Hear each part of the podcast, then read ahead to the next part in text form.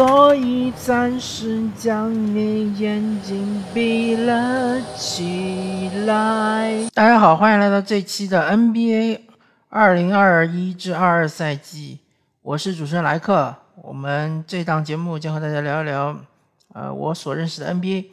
然后这一期呢，呃，我们首先是从呃最近这几天的比赛开始聊起吧。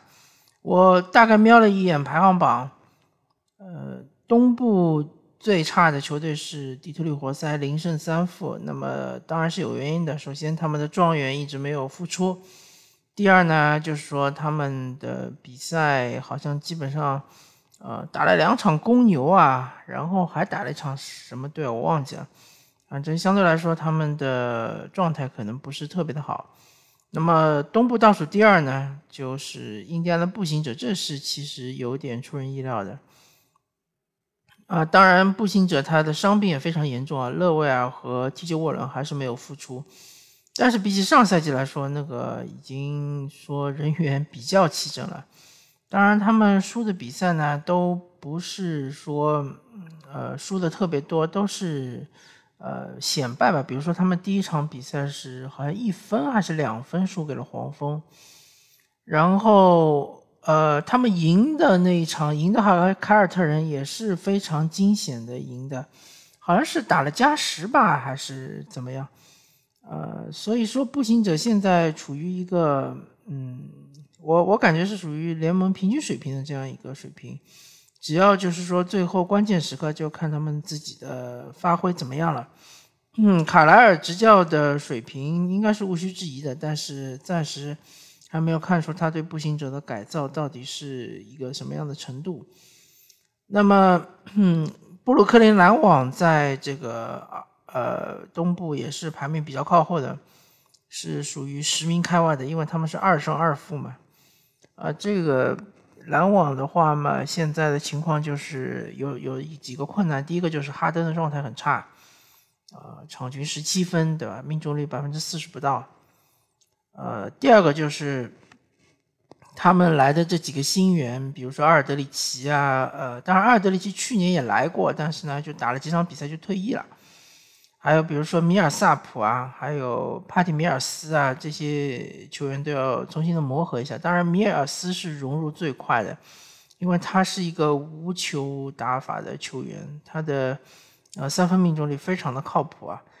呃，还有一个问题就是说，他们的防守，他们的防守体系和去年可能是有所区别，不再是，当然他们一开始几场比赛用的是无限换防。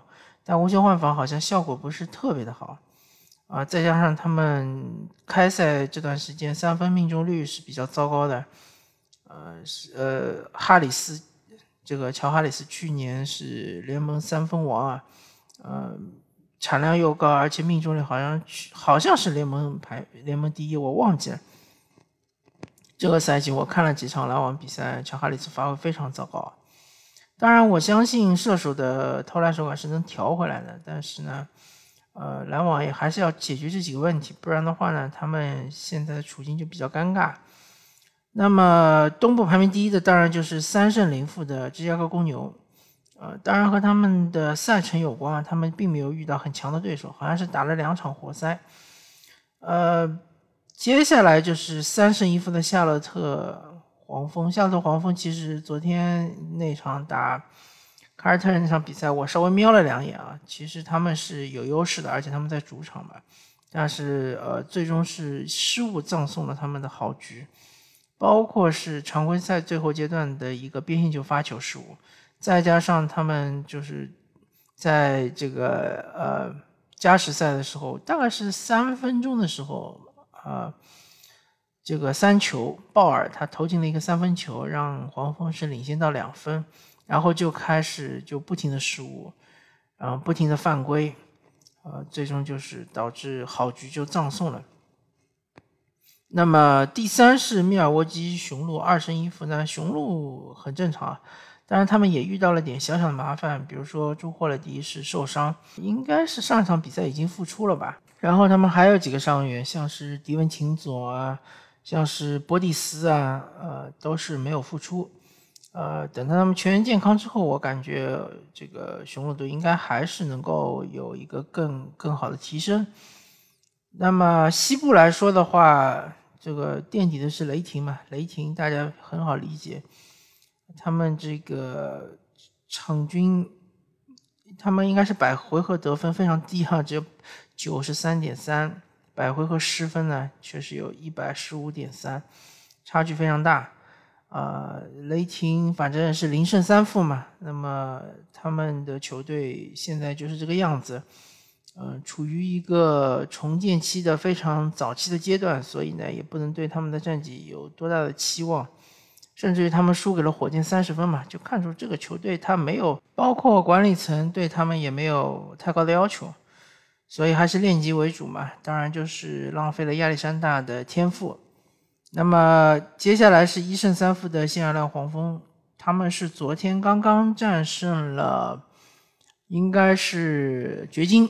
对，掘金可能是说这个呃身体有点疲劳吧，反正就是全队发挥非常糟糕。那么这个新奥尔良鹈鹕呢，呃，他的问题就是泽岸的伤病嘛，泽岸还有哈特的伤病，约是哈特的伤病。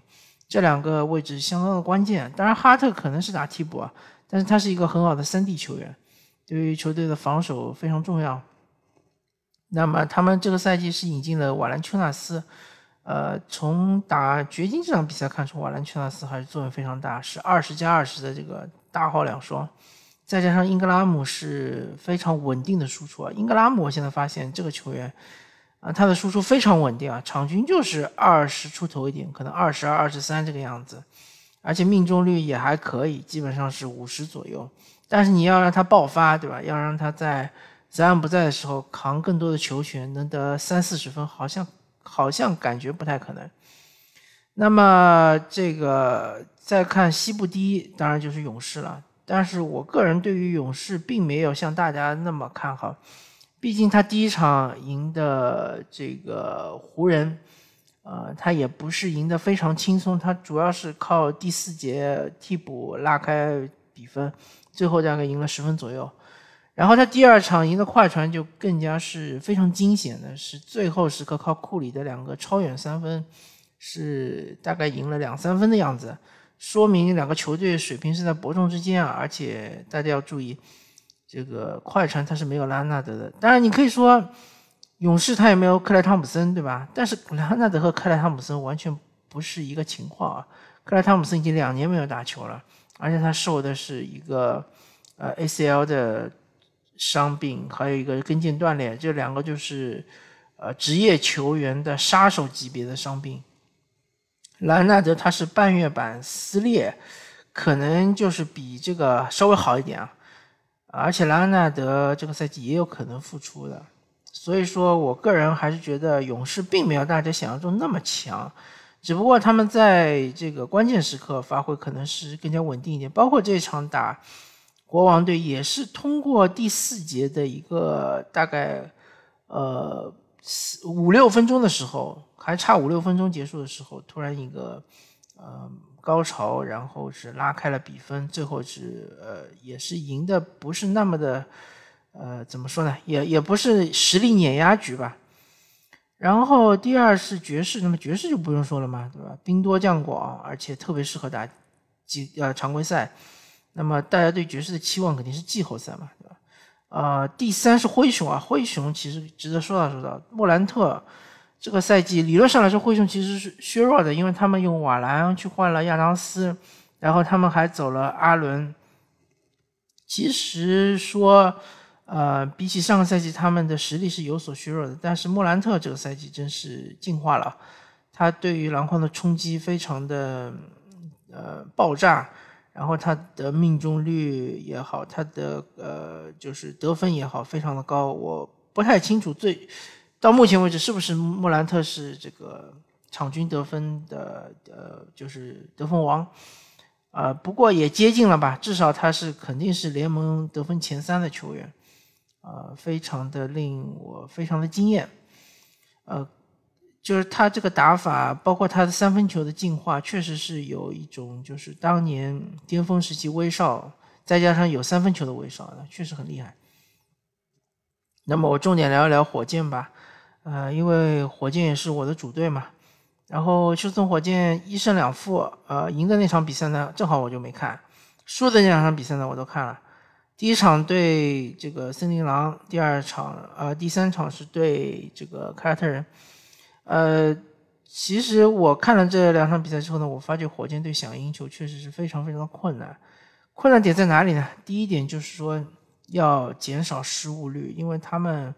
呃，看得出塞拉斯教练是想让火箭打出一定的配合，呃，更加多的分享球，啊，大家更加多的多摸摸球。但是呢，我发觉火箭队这几个呃持球点确实不太靠谱，小波特也好，呃，格林也好，包括泰特也好，都不靠谱。最靠谱的反而是申京。呃，尤其是打这个，呃，其实第一场打森林狼我已经印象不是很深刻了，我就记得是有一段时间狂失误，不停的失误，往里传球也是被断，往里带球也是被断，然后就一波高潮之后就没得打了嘛。咱们的打凯尔特人相对来说好一点，但是呢，在第三节末呢有一段时间也是失误非常的多，只有申京他拿球往里突的时候，其实对球的保护是非常好。呃，而且他的内线是有一定的这个就脚步，通过脚步来单打的能力。其实申京，啊，还是挺强的。就是火箭其实给他的机会不太不太够，我个人觉得不太够啊。呃，因为毕竟泰斯和伍德这两个人吃掉内线的时间有点多了。呃，而且申京他本人的这个呃，就是这个球权，包括给他设计的战术，好像是偏少了一点。他基本上是做一个策应的这个作用，但是他策应也做得很好啊。虽然说你看他数据啊，呃，助攻也不是很多，命中率也很低，但是他的很多投篮，那他除了他投三分，对吧？三分可能是他的弱点，确实不行。除了三分之外，他很多投篮都是在内线很深的位置呃做的投篮，所以很容易就是抢到篮板嘛，呃，确实不错。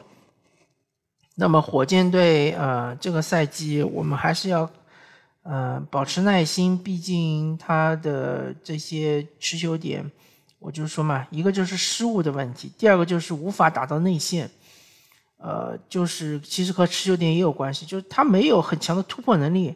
包括小波特，包括格林，呃，包括奥古斯丁就不用说了嘛，对吧？已经是老将了，而且身高这么矮，进去了也没有危险，呃。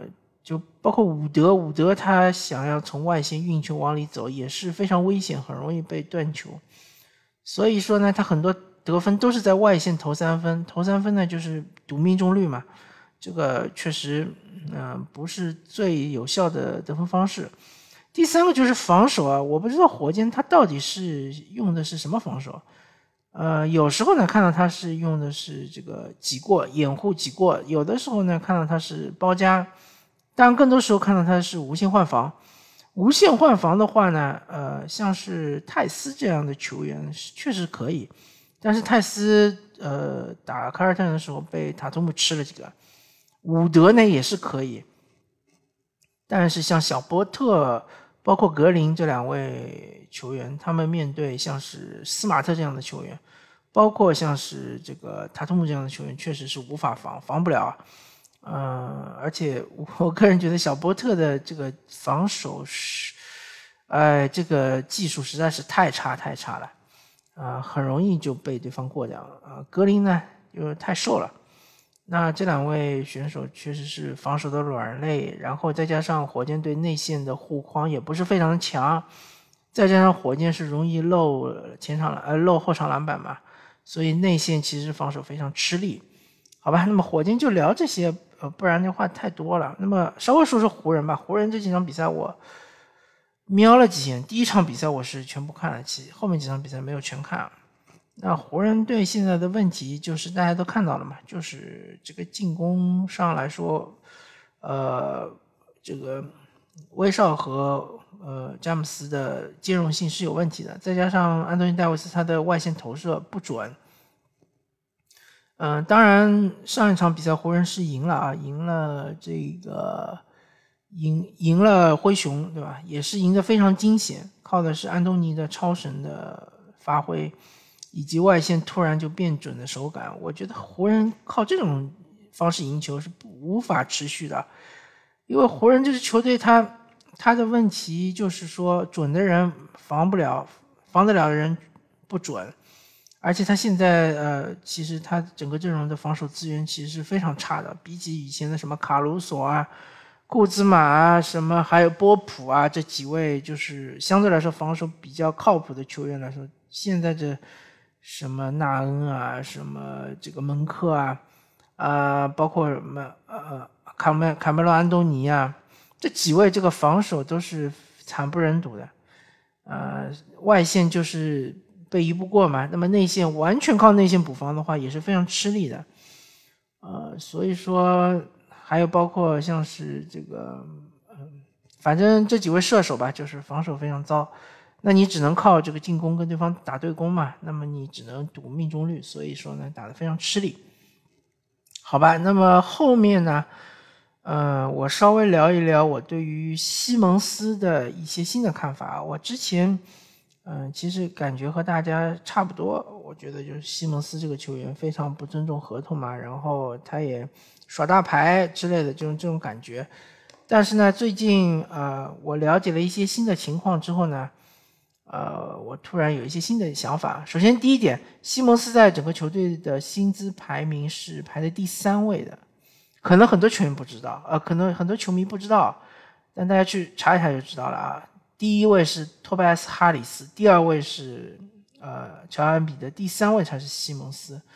所以大家有没有想过，嗯，拿多少钱出多少力，或者说，呃，对于球队的失利，是不是应该呃负自己的就是该负的责任就 OK 了，不应该负整个球队失利的所有责任呢？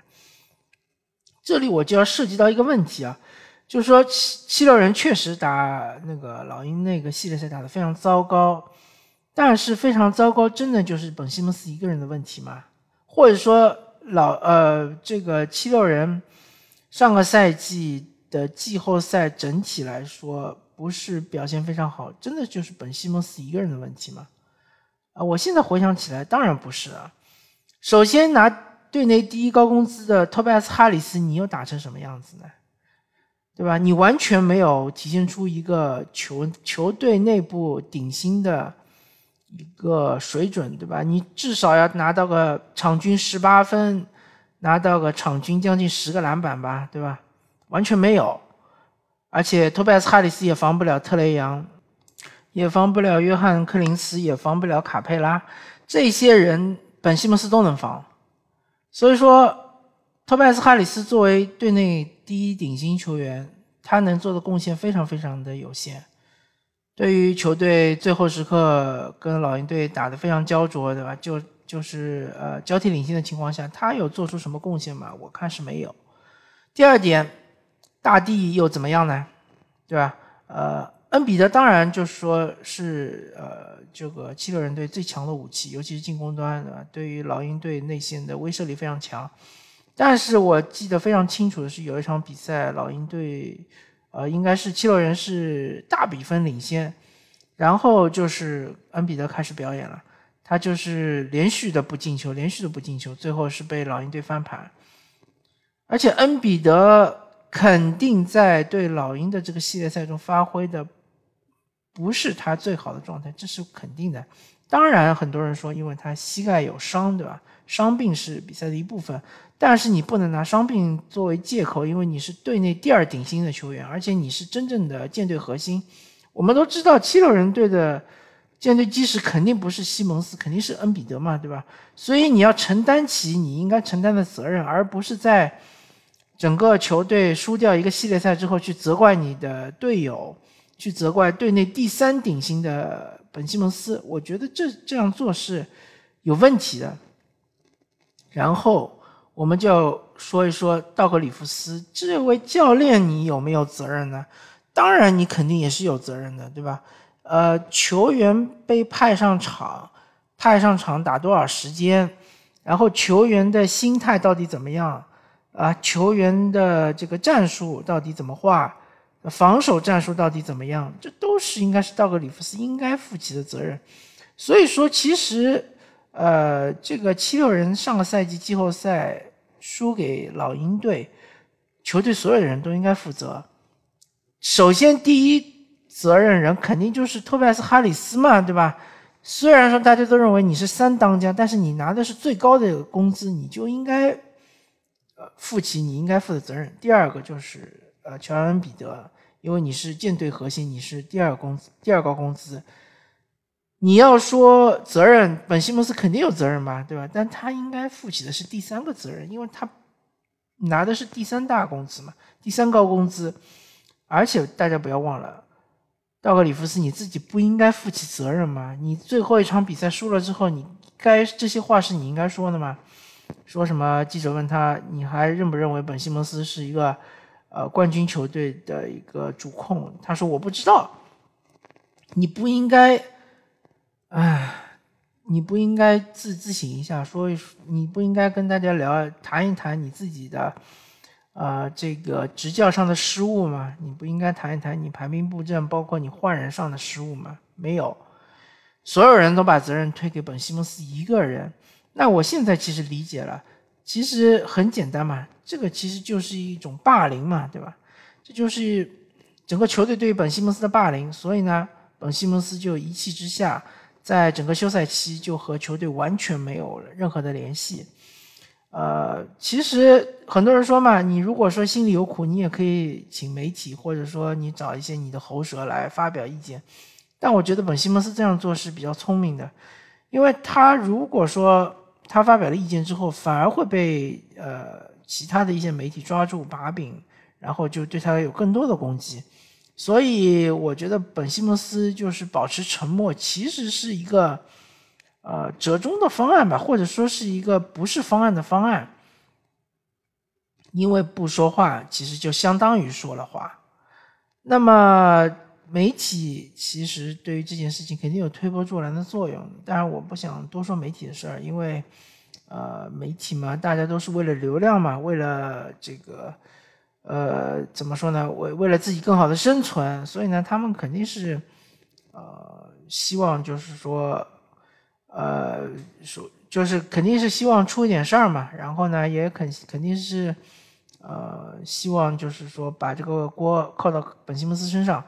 我说了那么多，不是说本西蒙斯对于七六人的上个赛季失败没有任何的责任，肯定是有的，但是他应该负起他应该负的责任，而不是所有的责任。而且七六人对于本西蒙斯的认识其实是非常的清楚，也非常的深刻的。他知道本西蒙斯不可能是成为一个进攻的，能够承担起进攻重担的这样一个球星，对吧？其实大家都知道，所以说。嗯，你现在回过头来说，你本西蒙斯怎么不会投篮啊？怎么无法投进三分球啊？怎么最后时刻应该扣篮的不扣篮传球啊？这个我觉得没什么意思，好吧？那么我们再说说欧文，欧文的情况呢？我个人猜测，我我个人的看法是这样子的，就是说美国现在的疫苗接种率大概是百分之六十五左右，呃。好像是第一季啊，第一季包括第二季的百分之六十五左右。那么我们假设就是去除那些呃不太适合接种疫苗的青少年，或者说没有太大必要接种疫苗的青少年，我们就假设美国还剩百分之二十五的人口，他是没有接种疫苗的，由于种种原因，啊，有可能是主观的，也有可能是客观的。那么这一批人呢？就会被这个精英阶层认为是呃愚昧的人，认为是你们这个是不负责任，对吧？对于整个社会是不负责任的。那么这种看法呢是比较傲慢的，因为你站在一个比较高的高度去俯视这些人，而这些不接种疫苗的人，当然有一部分他也是属于精英，他可能是由于什么宗教原因啊，或者是由于。受到了假新闻的影响啊，对吧？有一部分是精英，但我相信大部分还是普通呃劳工阶层，或者说甚至是一些底层人民。那么这些人他们为什么不接种疫苗呢？就像呃很多精英说，呃，我们美国是一个公平的社会，对吧？美国梦，只要你努力，只要你坚持，你就能够实现阶级跃迁。为什么你们这些懒惰的底层的人，你们不愿意努力呢？你们宁愿躺平啊，对吧？你们不想着靠自己的努力、靠自己的奋斗去赚取自己的呃钱呢？就像他们这么说的这种呃站着说话不腰疼的这种言论是一样的。不接种疫苗和不努力其实是一回事儿。那么大家可能就是需要去了解一下美国社会的一些客观的情况，为什么这些人无法接种疫苗，或者说一些人不不不想接种疫苗。呃，为什么这些人无法就是通过自己的努力和奋斗了来实现自己的价值，来这个实现阶级跃迁？为什么这些人没有办法实现阶级跃迁，没有办法去获得公平的教育资源、各种资源，对吧？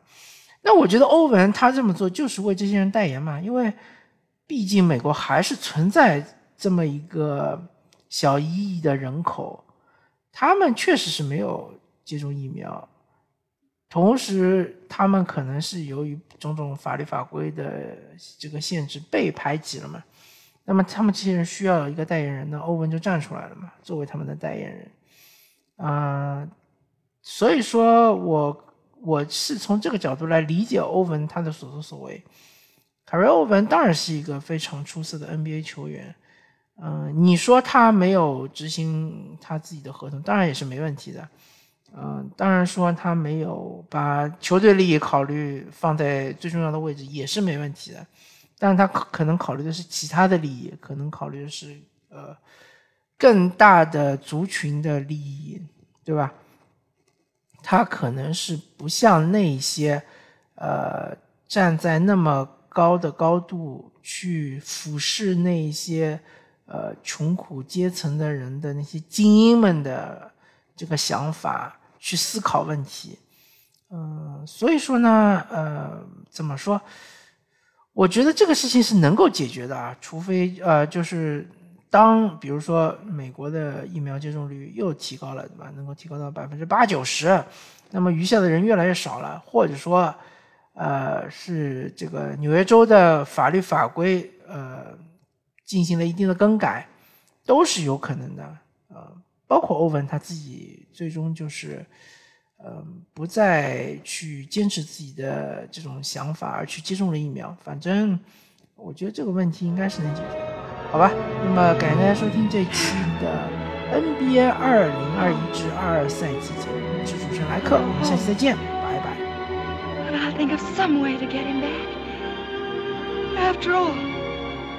tomorrow is another day.